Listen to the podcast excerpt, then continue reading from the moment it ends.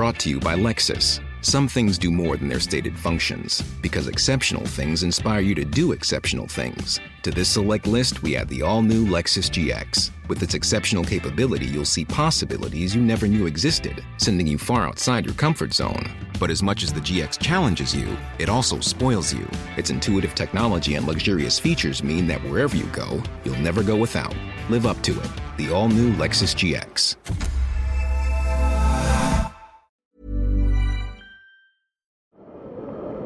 C'est le podcast montagne du Dauphiné libéré. Les interviews et les récits, les légendes de l'alpinisme, les champions de ski, le jour où tout a basculé, les grandes et les petites histoires, les exploits et les expéditions, mais aussi les drames, les sagas, les inventions et les pionniers. Voici Histoire d'en haut. Son écrin, les Grandes Rousses, n'est pas le massif le plus prestigieux, mais il est le centre de gravité des Alpes françaises, belvédère idéal entre Écrin, Vanoise, Mont-Blanc. Surtout, le glacier de Saint-Sorlin, en Savoie, qui dévale du pic de l'étendard, est l'un des 40 scrutés par les scientifiques depuis plus de 40 ans sur quelques 200 000 dans le monde. Il fait partie des 10 sites observés et mesurés par le réseau Glacioclim, le programme français de suivi des glaciers, dont 6 en France. À sa tête, Delphine Sis, de l'Institut des géosciences de l'environnement, à Grenoble. La glaciologue nous parle du destin de Saint-Sorlin, amené à disparaître d'ici 2080, et de tous ces monuments naturels qui sont le reflet du climat. Alors effectivement, Glacioclim est un, programme français de surveillance des glaciers, mais on suit euh, avec ce programme les glaciers dans différentes régions du monde. Donc euh, essentiellement donc, au laboratoire, nous travaillons sur les Alpes, bien sûr, sur les Andes, sur l'Himalaya et sur l'Antarctique. Et on essaye de documenter en fait l'évolution de ces glaciers. Alors, outre Saint-Sorlin, dans le massif des Grandes Rousses, cinq autres euh, grands glaciers sont, suivis depuis très longtemps sur, le long terme. Sarenne euh, aussi dans le massif des Grandes Rousses, mais côté isérois, Argentière, la mer de glace à Chamonix en Haute-Savoie, euh, le glacier blanc dans les écrins, ou encore Gébroulard en Vanoise. Pourquoi ces glaciers en particulier sont-ils suivis depuis aussi longtemps? Évidemment, on, a un nombre limité de glaciers dans les Alpes, il en existe bien d'autres dans les Alpes, des glaciers. Mais on suit ces glaciers à l'origine parce que les glaciers, en fait, sont des indicateurs extrêmement pertinents du changement climatique. Et donc, si on veut évaluer le changement climatique, il faut avoir des longues séries de mesures. Et donc, finalement, on utilise ce que nos prédécesseurs avaient initié sur ces glaciers depuis des décennies, voire même un peu plus, puisque la famille Vallot, par exemple, a initié des mesures sur le massif du Mont Blanc dans les années 1890-1900. Donc on a vraiment intérêt à poursuivre l'ensemble de ces observations si on veut avoir dans des régions où il n'y a pas de station météorologique, j'allais dire conventionnelle, type Météo France, on n'a pas de suivi du climat. Et donc les glaciers nous apportent vraiment une information de long terme dans ces régions extrêmement éloignées. À l'époque, on s'intéressait déjà au changement climatique? Alors, je ne sais pas si Joseph Vallot s'intéressait exactement au changement climatique, mais en tout cas, il avait vraiment compris de lui-même que les glaciers évoluaient, probablement évolué avec le climat, même si on ne parlait pas de changement climatique à l'époque. Et puis, il ne faut pas oublier qu'en 1892, il y a eu un événement extrêmement important dans le massif du Mont Blanc, qui est cette poche d'eau de tête rousse hein, qui, euh, qui s'est euh, rompue, qui a dévalé dans la vallée. Et donc, Joseph Vallot a commencé à se dire que les glaciers potentiellement pouvaient aussi renfermer en leur sein certains risques, par exemple les poches d'eau. Et donc, il a initié toute une série de mesures sur la mer de glace, sur Argentière notamment, pour essayer de comprendre comment évoluaient euh, ces glaciers, comment ils bougeaient, j'allais dire, quelles étaient leurs vitesses notamment, combien ils perdaient de masse, etc. Alors pour ce qui est Saint-Sorlin, Saint-Sorlin fait partie des glaciers qui font l'objet d'un suivi depuis euh, plus longtemps en fait. Deux dates, euh, 1905, 1957, euh, quelle, est, quelle est la bonne alors, si on parle du changement climatique, en général, on parle de la perte de masse du glacier. C'est vraiment l'information, ce qu'on appelle nous le bilan de masse du glacier, c'est vraiment l'information qui est pertinente par rapport au changement climatique. Et effectivement, les mesures de long terme, récurrentes, sans lacune, sur Saint-Sorlin ont commencé en 1957. Ceci dit, on dispose aussi de cartes topographiques de l'époque, hein, des états-majors notamment, qui nous permettent de remonter un peu plus loin dans le passé. Et donc on a des cartes beaucoup plus anciennes que cette date de 1957. Mais pour nous, c'est vraiment euh, la première mesure de bilan de masse initiée sur Saint-Sorlin. Et il faut savoir que finalement, Saint-Sorlin est quand même la troisième série, euh, quatrième pardon, série au monde, la plus longue et continue de mesures de bilan de masse. On retiendra que sur, dans le monde, on recense à peu près 200 000 glaciers euh, aujourd'hui. Et sur ces 200 000 glaciers, il n'y en a seulement que 40 qui ont plus de 40 ans de mesures continues. Et il y en a trois qui sont euh, dans les Alpes, dont le glacier de Saint-Sorlin et dont le glacier de Sarenne dont vous avez parlé. Alors pour donner les mesures de la souffrance de, Saint-Sorlin face au réchauffement climatique, euh, bah, quelques chiffres. Donc c'est un glacier qui aujourd'hui fait un peu moins de 3 km. Oui, de km 7 on va dire, km carrés. C'est-à-dire qu'il a perdu plus, d'un kilomètre en un siècle. Pour ce qui est de son épaisseur, il fait à peu près 120-130 mètres, c'est bien ça? Alors, il fait 120 mètres au plus, au, plus, épais, hein, bien sûr, et euh, c'est vraiment le, au centre du glacier, au pied de la pente de l'étendard. Ailleurs, on, et on le voit de plus en plus, hein, il y a des rognons rocheux qui apparaissent, donc ça veut dire qu'il n'y a plus de glace ou quasiment plus de glace à certains endroits déjà. Donc là, c'est encore pire, il a perdu à peu près un tiers de son épaisseur euh, en un siècle, je crois de 50-60 mètres, dont 40 rien que les 15 dernières années. Alors oui, le glacier de Saint-Sorlin euh, est mesuré. Donc on mesure son bilan de masse, euh, sa, perte de masse à peu près partout, et on en fait ensuite tout un, tout un calcul. Et pour donner un ordre d'idée, euh, depuis le milieu des années 80 jusqu'au début des années 2000, le glacier perdait l'équivalent c'est comme si on lui rabotait en fait un mètre de glace par an en moyenne sur toute sa surface. Bien sûr, le bas perd plus que le haut. Et depuis les années 2000, le début des années 2000, en 2003 est vraiment une année de rupture. Euh, maintenant, il perd 2 mètres en moyenne de glace par an sur toute sa surface. Donc si vous multipliez effectivement ces 2 mètres de glace depuis 18 euh, bah, ans de, mesure, on en est à 36 mètres de glace perdus euh, au total, donc 36 mètres d'épaisseur en moyenne perdus sur toute la surface du glacier. Alors les études successives l'ont montré, selon les projections climatiques, à la fin du siècle, 80 à 90% des glaciers des Alpes euh, seraient condamnés, particulièrement tous ceux dont, comme Saint-Sorlin, le bassin d'accumulation est inférieur à, 3500 mètres. Euh, quelle est donc l'espérance de vie de Saint-Sorlin Alors, on est en mesure aujourd'hui effectivement de réaliser des, projections futures euh, de ces glaciers, notamment parce qu'on a été en mesure de comprendre ce leur relation avec le climat à partir de toutes les mesures qu'on a sur, ces glaciers. Et puis, si on souhaite réaliser des simulations futures, on utilise ce qu'on appelle des scénarios climatiques. Donc des scénarios qui sont fournis par la communauté des, climatologues. Des scénarios qui sont très optimistes, avec réduction des gaz à effet de serre, et puis, des, et puis ensuite des scénarios beaucoup plus pessimistes, des scénarios du laisser-faire, si on peut dire. Si on utilise un scénario, on va dire modéré, moyen, euh, ce qu'on appelle les, RCP, en l'occurrence le, 4.5 pour le scénario modéré, effectivement, euh, les, glaciers qui ont des bassins d'accumulation relativement bas, et c'est le cas de, Saint-Sorlin, sont amenés à disparaître d'ici à 2080. Et même pour des très grands glaciers, typiquement si on prend le glacier d'Argentière, qui est un glacier vraiment emblématique du massif du Mont Blanc, qui est encore un très gros glacier, et eh bien avec ce scénario, ce glacier est amené à disparaître effectivement entre 2080 et 2090. La mer de glace disparaîtra à plus de 80% selon ce scénario.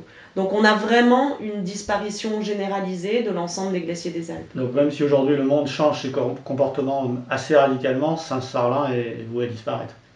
Alors ce qu'il faut bien comprendre, c'est que même si on change nos comportements, c'est-à-dire qu'on réduit les gaz à effet de serre, mine de rien, ces gaz dans l'atmosphère ne disparaissent pas toujours. C'est-à-dire qu'il faut faire la distinction entre ce qui est émission des gaz à effet de serre et euh, ce qui, est dans ce qui va rester dans, la concentration de ces gaz dans l'atmosphère. Et puis les glaciers, en fait, euh, réagissent finalement avec un certain temps par rapport au climat. Ils s'adaptent par rapport au climat. Donc il y a toute un, une latence finalement entre l'évolution du climat et comment le glacier euh, va réagir dans son ensemble. Et donc globalement, probablement que sur les 20 à 30 prochaines années, le glacier va continuer sur cette même course sur laquelle il est, même si on changeait drastiquement nos modes d'évolution.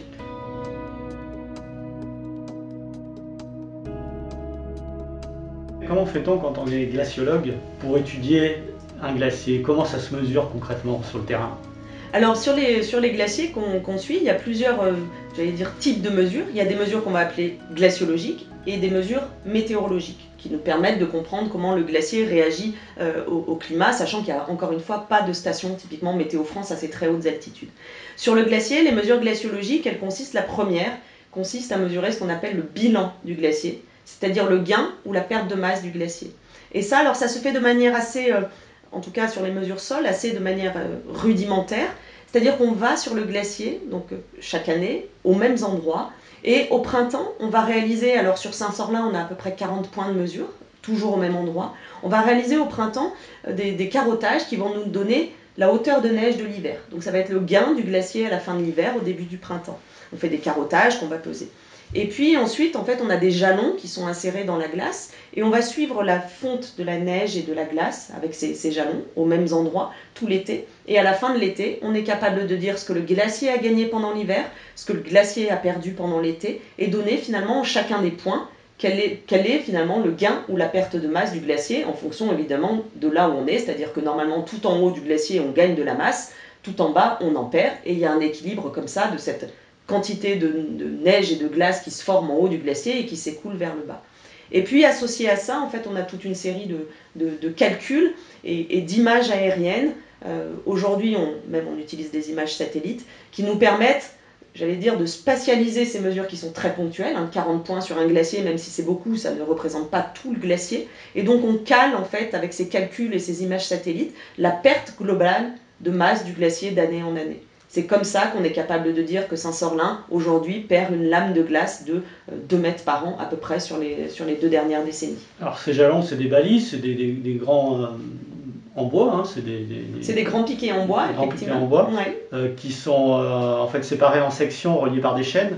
Et à la fin de l'été, avec la fonte, des, sections émergent, et c'est comme ça que vous, par déduction, vous mesurez la, fonte. Oui, tout à fait. Alors, c'est des, techniques qui sont assez rudimentaires, mais qui sont utilisées dans le monde entier, hein, par toute la communauté euh, glaciologique. C'est-à-dire qu'effectivement, on insère euh, dans la glace euh, une année des jalons, donc ils font, c'est des jalons de 2 mètres qui sont reliés par des chaînettes, donc ils font 10 mètres au total avec différentes couleurs. Et puis, et puis ces jalons, à la, avec la, la fonte estivale en fait euh, apparaissent, émergent, et donc on mesure des différences d'émergence comme ça d'une visite à l'autre ou d'une année, euh, année sur l'autre, et puis tous les deux, trois ans, euh, on, réimplante en fait déjà des nouveaux jalons et on suit comme ça d'année en année, toujours au même endroit, la, perte de masse de ces, des glaciers. Alors vous l'avez dit.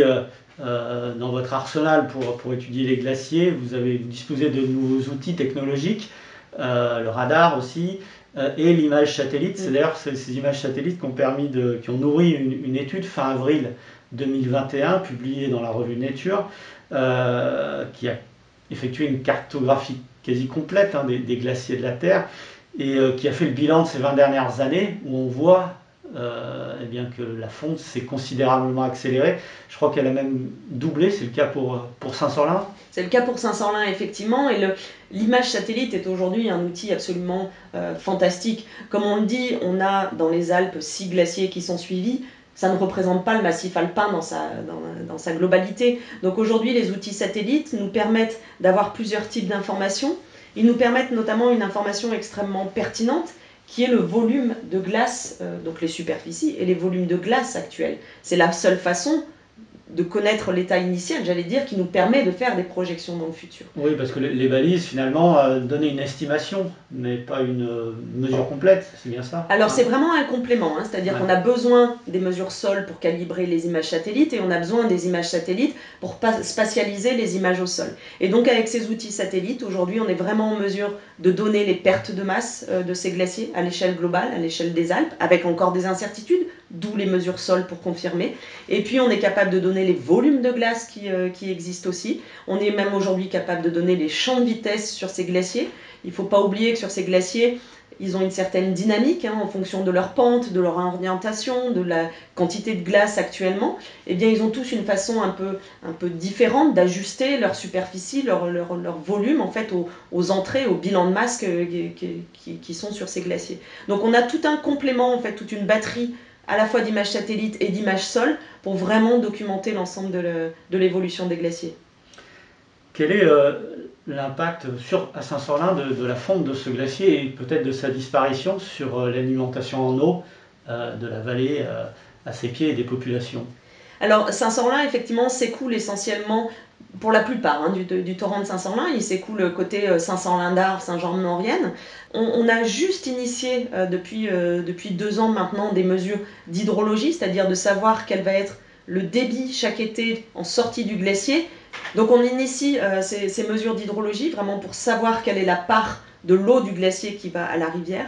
On est aussi très en lien avec des équipes alors d'autres laboratoires, de Grenoble notamment ou de Lyon, pour essayer de voir quelle est l'influence de la disparition des glaciers, j'allais dire sur tout l'écosystème qui est autour, la vie aquatique dans les rivières ou euh, euh, les écosystèmes, euh, on va dire ou voilà, en, marge de, ces glaciers. Donc c'est des études qui sont relativement récentes, mais il y aura probablement une incidence effectivement de la, disparition du glacier sur, sur, la rivière évidemment qui, qui s'écoule à l'aval.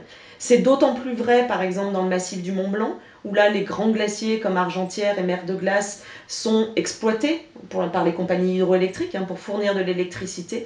Et on voit bien que euh, les glaciers, en fait, ils ont la bonne intelligence, j'allais dire, de, fondre en juillet et en août, c'est-à-dire et d'apporter de l'eau euh, aux rivières ou aux barrages à des moments où finalement il y a très peu normalement de précipitations euh, en été. Donc qui dit disparition ou réduction de la surface et des volumes des glaciers dit effectivement qu'en été, eh bien, on va être amené à avoir de moins en moins d'eau à l'origine glaciaire. Sachant qu'il y a des massifs à l'étranger, comme les Andes par exemple, où vraiment la ressource en eau potable dépend beaucoup des réserves glaciaires. Oui, alors c'est vrai pour les Andes, c'est d'autant plus vrai sur l'Himalaya, puisque tous les grands fleuves de l'Indus au Brahmapoutre, etc., sont vraiment issus des montagnes de l'Himalaya. Et donc il y a une vraie importance aujourd'hui à aller suivre ce qu'on appelle le troisième pôle, hein, le troisième pôle glaciaire de, la planète, et donc d'aller comprendre aussi ce qui se passe dans ces régions où les populations, là encore, vivent directement de, pour l'irrigation et l'eau potable, donc pour l'agriculture notamment,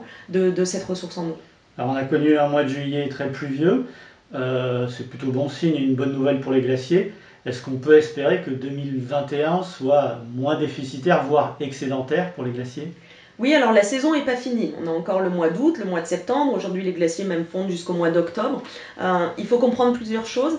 Effectivement, il pleut beaucoup sur les glaciers, mais on a aussi beaucoup, du coup, moins de, rayonnement solaire, ce qui fait moins, effectivement moins fondre les glaciers.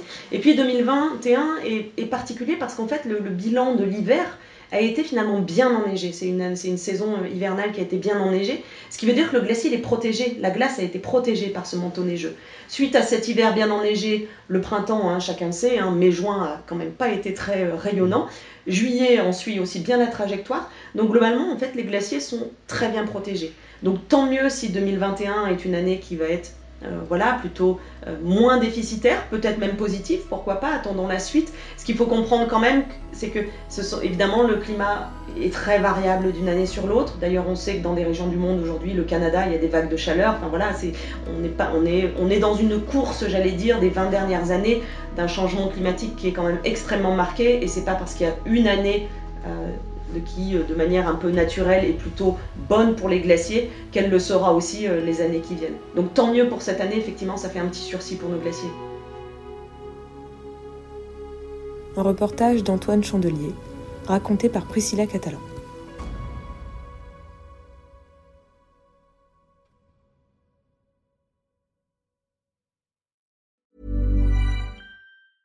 Brought to you by Lexus. Some things do more than their stated functions, because exceptional things inspire you to do exceptional things. To this select list, we add the all new Lexus GX. With its exceptional capability, you'll see possibilities you never knew existed, sending you far outside your comfort zone. But as much as the GX challenges you, it also spoils you. Its intuitive technology and luxurious features mean that wherever you go, you'll never go without. Live up to it. The all new Lexus GX.